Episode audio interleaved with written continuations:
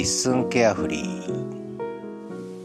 ー、11月13日月曜日。 LISTEN carefree。声で書く日記。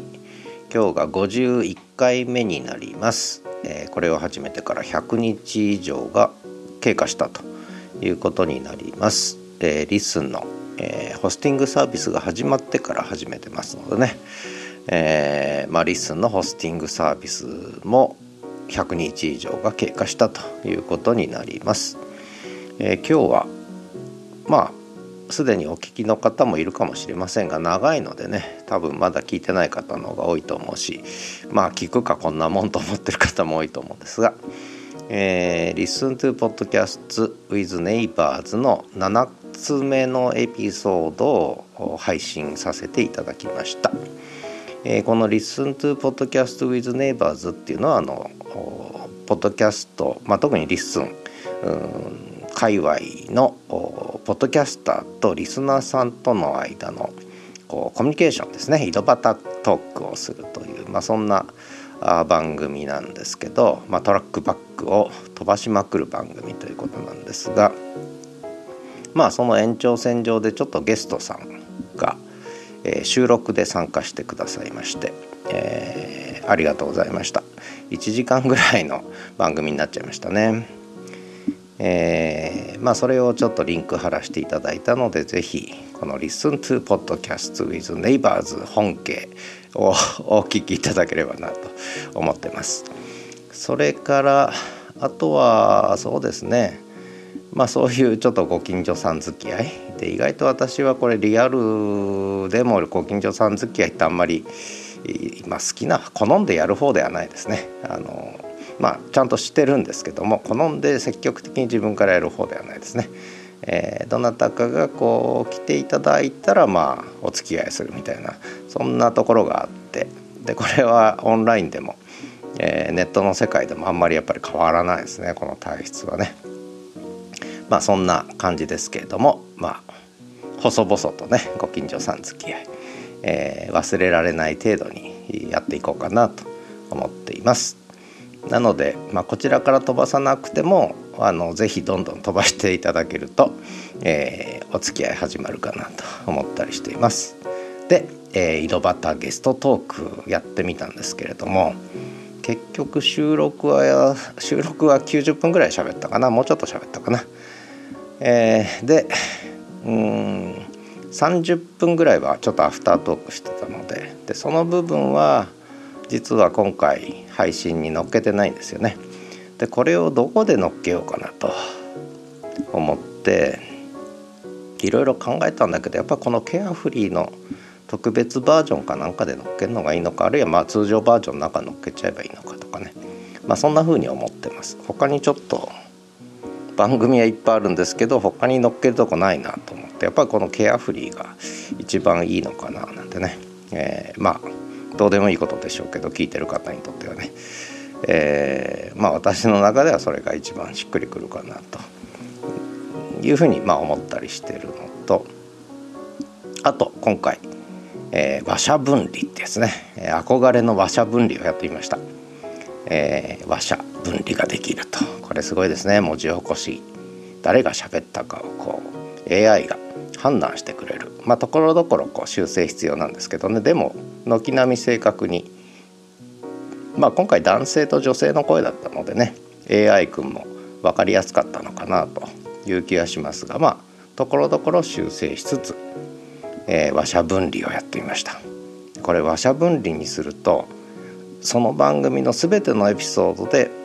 えー、ゲストやコーホストを登録するとやっぱり話者分離が起きてしまうと。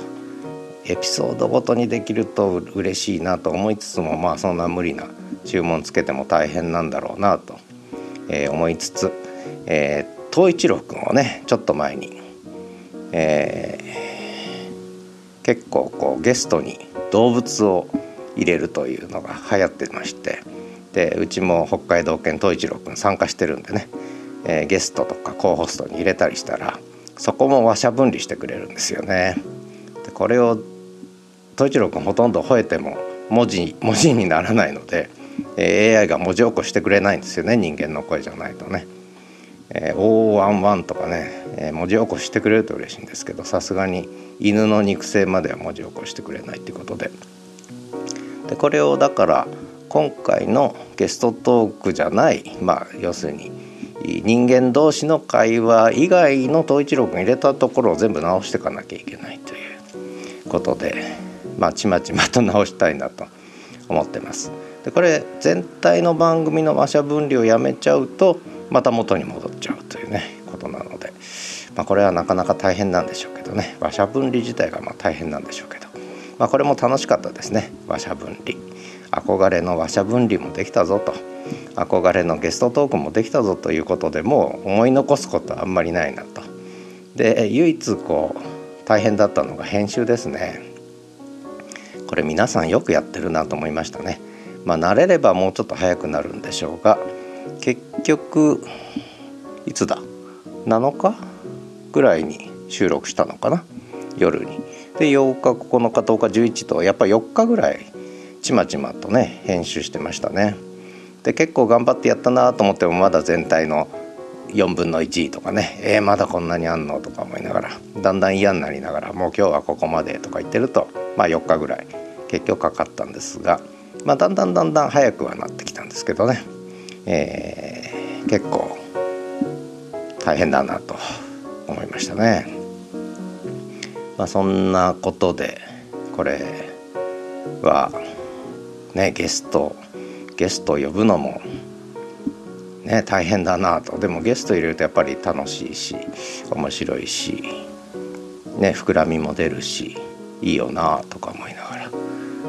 でも編集は面倒くさいなとかね、えー、その狭間で今後どうしようかなってちょっと考えてますけども。まあそんなことも感じたとこですね。で本当はこのアフタートークの部分をね今日ケアフリーで乗っけたらこれは綺麗だったんですけどもうちょっとしばらく編集はやりたくないということでまた、えー、ちょっとねちょっとまあ間を空く間が空くかもしれませんが忘れた頃にあげたいなと。でちなみにこうこれはえー、っと2人以上の会話の編集ではないんですけども私がコミュニティ FM で昔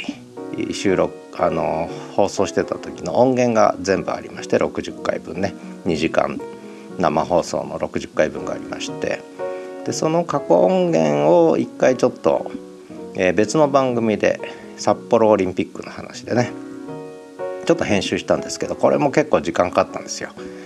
でで今「Listen to Me」って番組なんですがこれもだから次の、えー、札幌冬季五輪招致断念というね、えー、の前編で止まってんですね。で後編を出すには編集作業が必要だという。で今それやってないので、え、後編はいつ出んのかなとか思いながら。でこれもだからもう後編出す前に別の話題を出そうかなと。編集のいらないやつをね、えー、とにかく編集は面白いけど時間がかかる、え、とにかく時間がかかる。でこれはやっぱり音声の特質ですよね音声聞きながら調整していくのでその分やっぱり時間というものが、えー、必須条件になるんですよねなので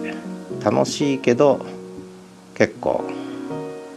大変だなというのを改めてというか、えー、実感したと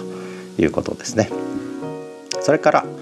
えー、ちょっとリファレンスで、えー、始めるラジオキャンパスの最新のリンクを貼らせていただいたんですがこれはあの東一郎くんの命名の由来当てクイズのちょっとヒントをさらに出したのでね、えー、それ考えてる方は是非聞いて考えて、えー、そろそろ回答フォームにチャレンジしてほしいなということでちょっと入れときました。それから今日これから、えー、民泊の方に娘と実の娘ね。それからあとその知り合い。まあ私の知り合いでもあるんですけど、まあ、最初に知り合ったのは娘が知り合った人なんですが。その方と2人でね、3泊ほど泊まっていただけるということで。ちょっとこうリアルリアルワールドで、えー、トークができるってね。リアルワールドでゲストトークができるという、えー、そんな3日間に13141516までかな、えー、なりそうかなと。思ってます。まあ、ありがたいことにカーシェアね、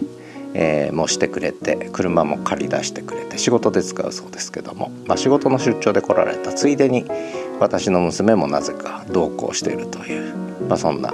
感じなんですが楽しい宴が、えー、多分続くんじゃないでしょうかね、えー、その分ちょっとポッドキャストの方は手薄になるかもしれませんが、